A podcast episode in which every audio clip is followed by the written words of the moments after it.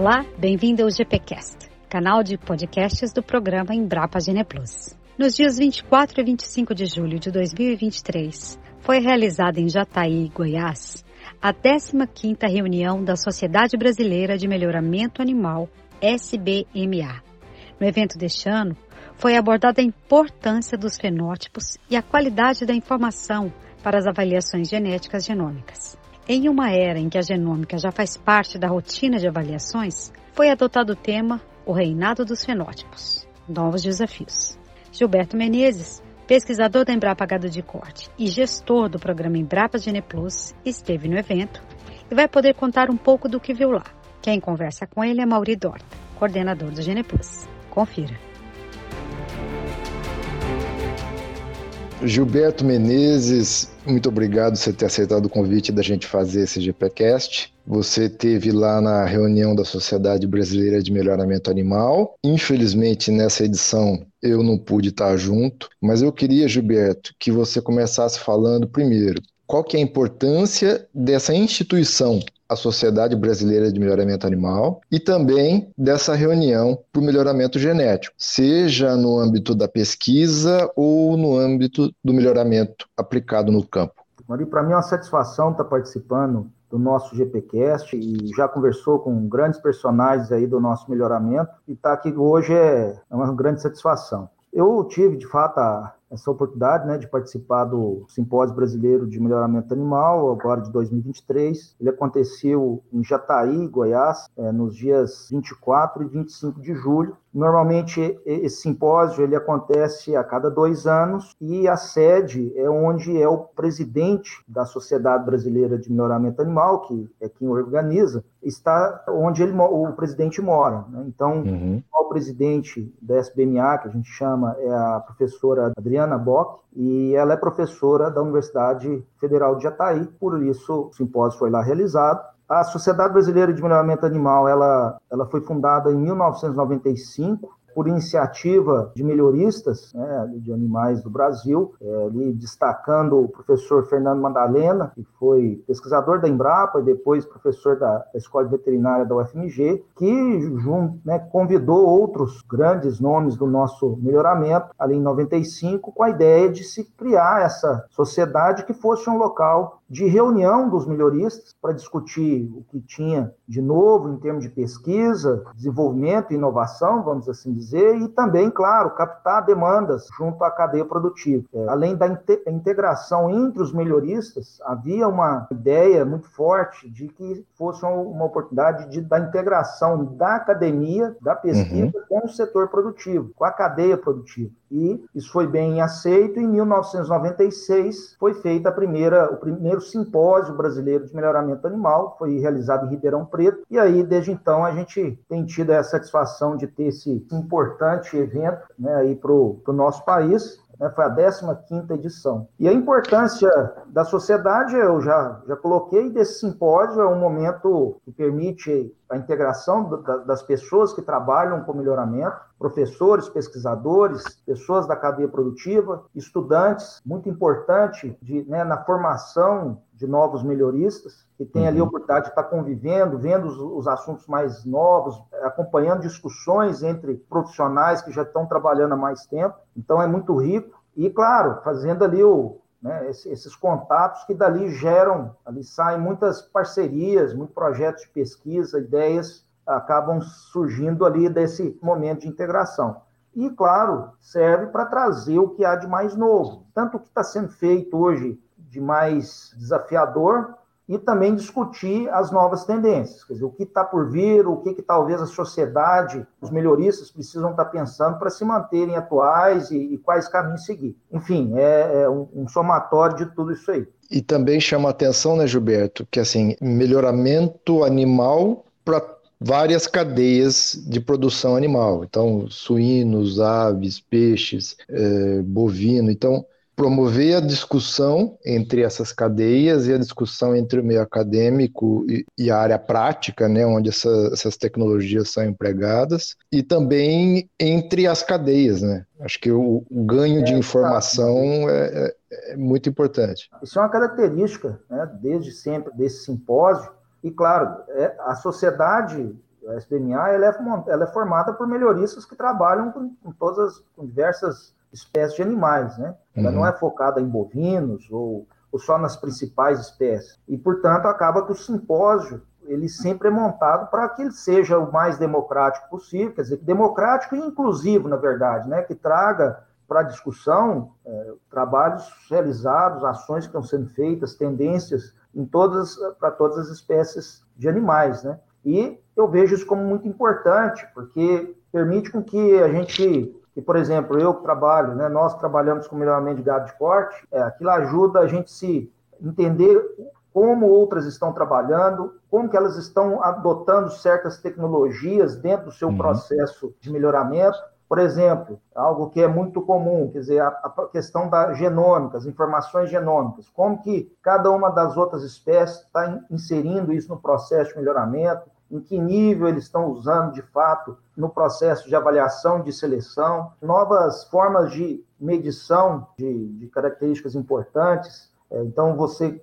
percebe e consegue ver que algumas espécies, até pela característica, já conseguem trabalhar com, por exemplo, usando dados de sensores, que aí você consegue ter acompanhamento de movimento do animal, de temperatura do animal, e aí ali aquilo serve como uma fonte de insights, né, para que você consiga talvez pensar em algo óbvio, adaptado àquela à espécie que você está trabalhando. Isso é muito comum em melhoramento animal, né, Maria? Assim, uhum. muitas vezes a, a pessoa que está trabalhando com bovinos de corte tem, teve uma formação com suínos, com aves, com caprinos, e depois vem trabalhar no melhoramento, e vice-versa. Isso é possível porque os processos de seleção, de, de, avaliação e seleção são similares. Tudo depende do estabelecimento de objetivo de seleção, de estabelecer critérios de seleção que você vai usar para fazer a seleção, coleta de dados, fazer uma avaliação genética para identificar os geneticamente superiores e usá-los na reprodução. Então, isso acaba que todas as espécies elas têm esse processo. E isso, é, trazido ali no simpósio, é muito rico, permite essa integração e eu, para mim, pelo menos, eu saio de lá assim com a cabeça fervilhando, porque sempre tem uma ideia que talvez está fazendo em suínos, está fazendo uhum. em, em gado de leite. Nós vamos falar sobre isso. Mas eu, eu primeiro queria chamar a atenção, Gilberto, para o tema dessa reunião, porque cada encontro, cada reunião dessas tem um tema central. O dessa reunião em específico foi o reinado dos fenótipos, novos desafios. Esse foi o tema central dessa reunião que aconteceu lá em Jataí. E aí eu te pergunto, a gente está na era da genômica, para praticamente todas as cadeias que trabalham com melhoramento genético animal. Por que os fenótipos são tão importantes ou continuam sendo tão importantes a ponto desse ser o tema central dessa reunião da Sociedade Brasileira de Melhoramento Animal? Perfeito, Mauri. Muito, assim, muito oportuna a sua pergunta e eu considerei extremamente oportuna a escolha né, desse tema para esse simpósio desse ano. A gente entende isso pelo um pouco entendendo a história e como as coisas vêm acontecendo e a evolução dos processos, das tecnologias aplicadas dentro do melhoramento. Então aí você entende por que, que se dá ênfase no fenótipo dentro de um momento que a gente vem falando de genômica, né, da, da inserção dos dados genômicos nos processos de avaliação de animais, gado de corte não é diferente. O que, que acontece? É, nos últimos anos, talvez a gente pegar aí 10, 15, 20 anos, em termos de pesquisa em melhoramento animal, muito se deu ênfase na questão de como as informações contidas no genoma dos animais, dentro no DNA dos animais, né, ali a informação do DNA, que a gente chama né, da genômica, os dados genômicos, como que isso poderia ser usado dentro do processo de avaliação e seleção de animais. E aí houve uma empolgação grande, né, com quanto que esses, essas informações trariam de benefício para o melhoramento. E se chegando a um momento até que se começou a acreditar que os fenótipos, né, as medidas coletadas nas, nas fazendas, nas granjas, nos uhum. tanques, uhum. né, a gente pensando no peixe, aquilo começaria a não ter mais é, importância, ou iria perder importância ao longo do tempo. Por quê? Porque agora eu tinha o DNA, agora eu conhecia de fato o que era o animal. Só que o que acabou acontecendo foi que, e que se mostrou de fato que o mundo, depois de pesquisas, diversos esforços, entendeu que a genômica, né, essa informação do genoma, ela traria e traz um, realmente um ganho para o processo de melhoramento, desde que acompanhada de fenótipos muito bem coletados, muito bem armazenados e trabalhados para que, de fato, aquela informação do genoma pudesse trazer uhum. ganhos em acurácia na identificação dos melhores animais né, para serem usados na reprodução, que é o que a gente faz. E aí, então, começa essa migração, né? Se chamar atenção também para, de novo, para o fenótipo, que tinha virado patinho feio, né? Porque fenótipo, ah, já se coleta fenótipo há muito tempo, eu peso os animais, eu coleto é, medida de ultrassonografia, então isso, ah, não, isso é, é fácil, qualquer um faz. Mas começou-se a ver que, opa, peraí, a genômica sem um fenótipo qualificado não, não me adianta nada. Começou-se a ver o seguinte, que não é apenas ter um fenótipo qualificado naquele momento. Ao longo do tempo, à medida que eu vou fazendo seleção, eu preciso continuar coletando fenótipos para eu manter a minha meu processo de seleção usando genômica adequado. Poxa, então é o seguinte, além de eu ter boa qualidade, eu preciso continuar coletando sempre, senão eu perco tudo que eu tive aqui. Outra coisa, a genômica no início sempre foi tida como um grande investimento, valor alto. Você vai fazer a genotipagem do animal, é caro, principalmente para fenótipos mais é, difíceis de serem coletados, como por exemplo ligados à eficiência alimentar. Uhum. Começou-se também a entender o seguinte: opa, o fenótipo é mais caro e mais difícil do que ter um genótipo. Do que o genótipo. O genótipo, basta eu ter um animal, coleta uma amostra e manda para o laboratório. O fenótipo exige infraestrutura, existe toda uma gestão organizacional da, da fazenda ou de um grupo de criadores para gerar determinados fenótipos. Então, isso começou a chamar atenção. Então, é nesse, nessa linha que a gente chega nesse título, né? Olha, gente, genômica é espetacular, realmente trouxe ganhos, mas ela precisa ser acompanhada de fenótipos em quantidade e qualidade e a gente precisa avançar. E ainda tem dois fatores, além dessa questão. Um deles, a genômica, ela sempre é trazida como onde ela traz o maior diferencial, são para características de difícil mensuração. Então, fenótipos difíceis. Então, acaba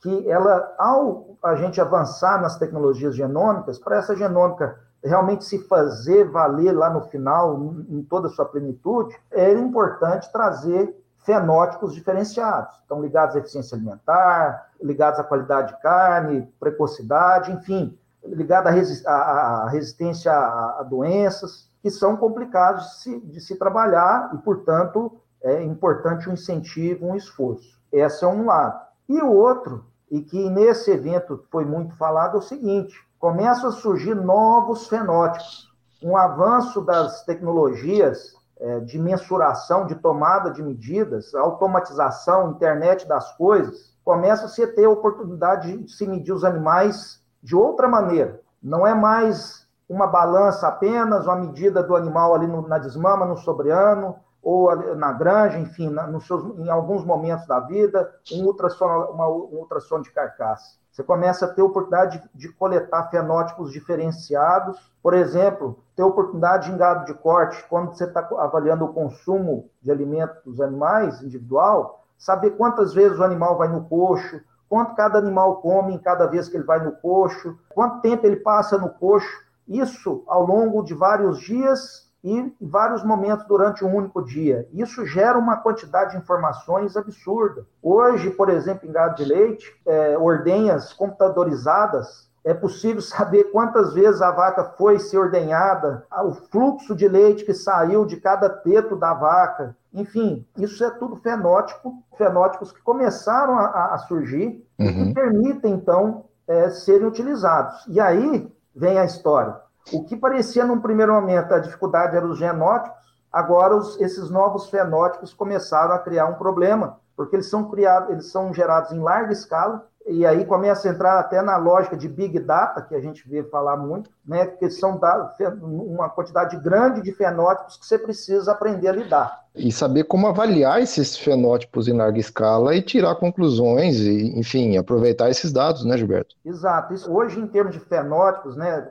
gerados por sensores, por imagens, Enfim, hoje tem uma miríade, né, uma infinidade de formas de coletar esses fenótipos. A gente vê que as pesquisas vão em que sentido? Primeiro, você tem um grande volume de dados e dados novos. Então, é como conseguir trabalhar esses dados para poder utilizá-los adequadamente. Essa é uma questão. Agora, não adianta também eu ter um monte de dados e fazer análises espetaculares e não conseguir fazer com que o que eu gere de informações a partir daqueles dados sejam informações úteis, né, uhum. alinhadas ao objetivo de seleção ali que eu estou trabalhando. Porque senão é, é, invenção de moda, né? Eu faço um monte de análise, gero né, uma informação, falo, ah, mas tudo bem, para escolher os melhores machos, as melhores fêmeas para serem pais da próxima geração, o que, que isso me ajudou? Né? Eu consigo estar tá agregando algo a mais, uma característica nova, um aspecto melhor? Esse é o desafio hoje é, acho que principal, e por isso, assim, veja, a, a genômica até ficando um pouco para trás, aqui é uma questão do, do fenótipo, né? novas, novas formas de avaliar os animais.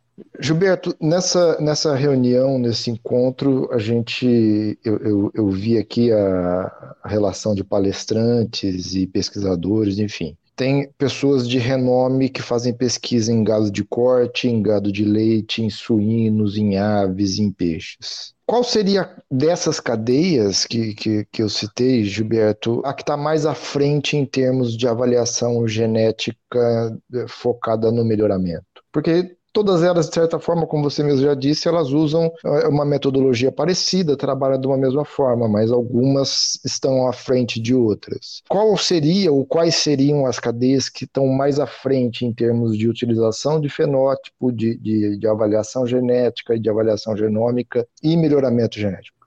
Mauri, assim, é uma, a resposta para essa pergunta, ela não é, não é simples, depende de como você pensa né, e a abordagem que você quer dar. A gente pode, e a gente e foi mostrado isso, por exemplo, em termos de bovinos. A gente tem a, a parte de bovinos de leite, né, o gado de leite, já bastante avançado.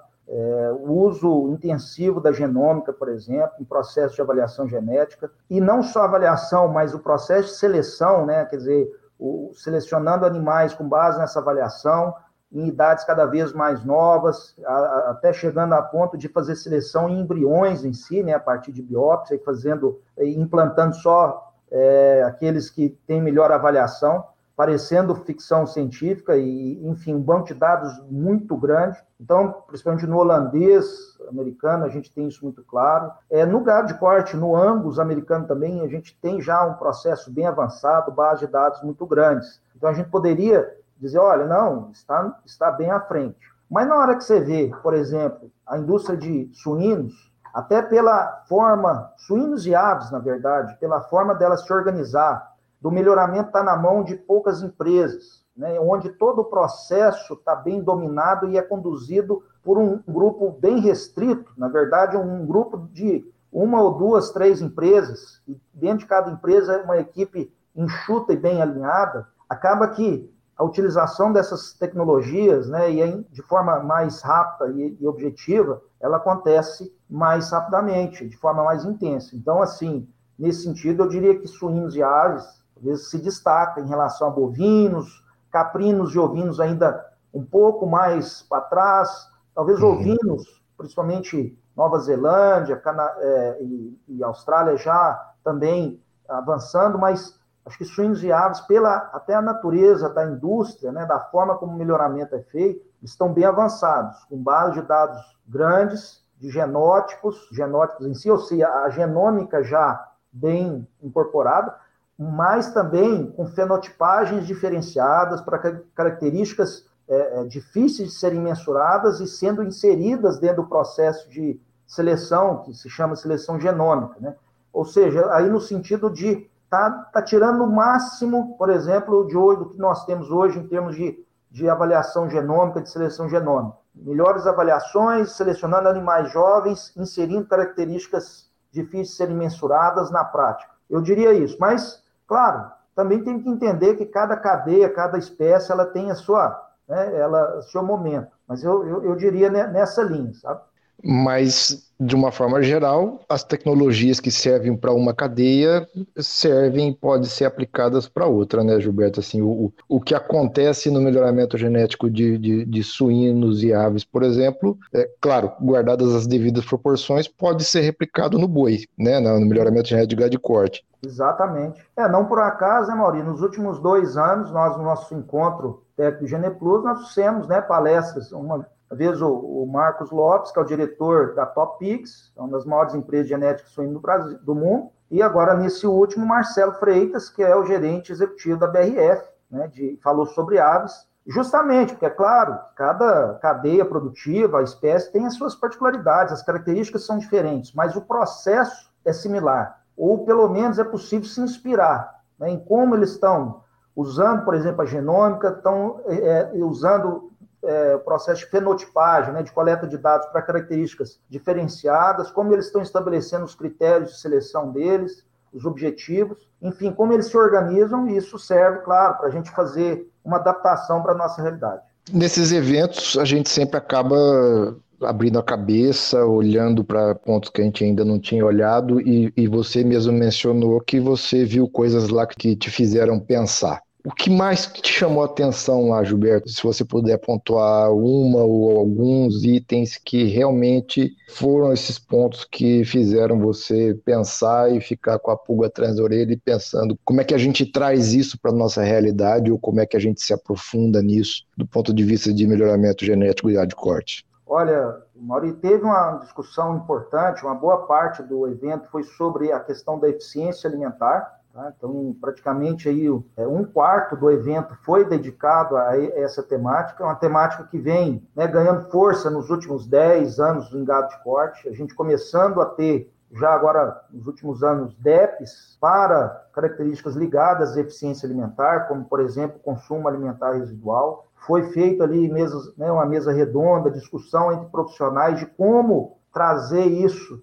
para o melhoramento é, genético, no caso até de bovinos de corte, de forma específica, porque isso, por exemplo, em aves e suínos, isso já está bem mais avançado. É, a seleção para eficiência alimentar não, há, não é motivo de discussão né, em aves e suínos, mas em bovinos de corte ainda a gente está buscando uma forma né, de, de inserir. É, tem a dificuldade da coleta do fenótipo, a gente sabe, é desafiador, e depois de coletar o fenótipo, ter genômica, gerar DEPs, genômicas para essas características, aí precisa inserir isso no processo seletivo. É, não adianta fazer avaliação, ter DEPs espetaculares e depois não utilizar aquilo na escolha dos animais, ou colocar aquilo como algo terciário, secundário, terciário, né? um baita investimento e aquilo não ser usado. Então, foi discutido, achei interessante, porque é algo que a gente já vem vivendo, né, Mauri? A gente sabe uhum. disso, a gente trabalha dentro do, do Nelore, que a gente tem DEPs no Senepol, dentro de provas e conversando e entendendo como isso funciona,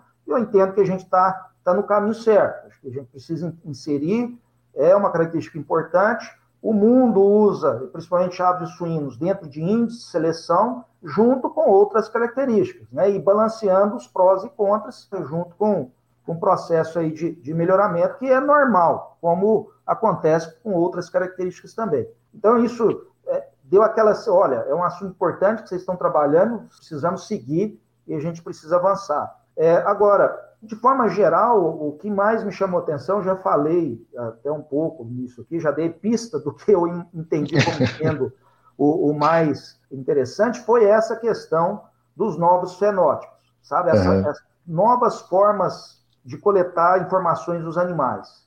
É algo fora da, do que a gente faz no convencional. Então, tivemos, por exemplo, palestra de um professor hoje é, na, na, Universidade de Iowa, uma das principais universidades dos Estados Unidos e do mundo em melhoramento. A palestra dele foi como, né, mostrando é, usos é, de, por exemplo, de imagens para avaliar, por exemplo, a prumo de animais. Né, né, eles filmando, no caso, eram suínos, e vendo como que eles eles caminhavam e buscando, a partir das imagens e, e dos movimentos, tirar informações para fazer uma seleção para aprumos, para funcionalidade, para bem-estar, porque ao identificar o jeito que o animal anda, eles conseguem perceber se o animal está com algum problema, alguma dificuldade, e aquilo tem a ver com qualidade de vida do animal. Ele não está sofrendo dor, né? será que ele está bem? Além de funcionalidade de buscar o alimento, de se reproduzir. Então, coisas diferentes, quer dizer, imagens computacionais, né? ali câmeras, e aí você tirar informação daquilo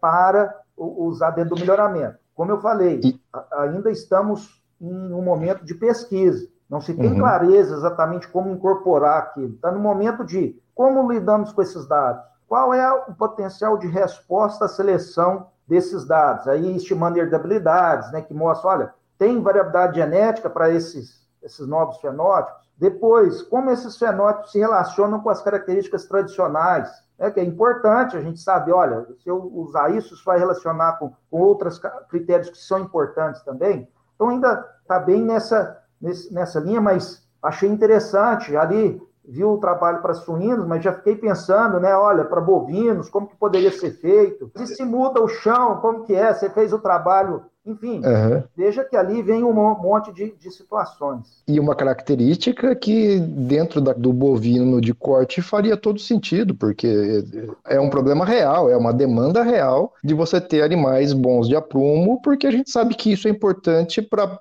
não só para a produtividade, mas inclusive, como você disse, para o bem-estar animal. Exatamente. Assim, mano, então achei muito interessante, porque é um, é um pesquisador, um professor da, da, das principais universidades do mundo, e ele, essa é uma linha de pesquisa. Então veja o mundo pensando nessa linha.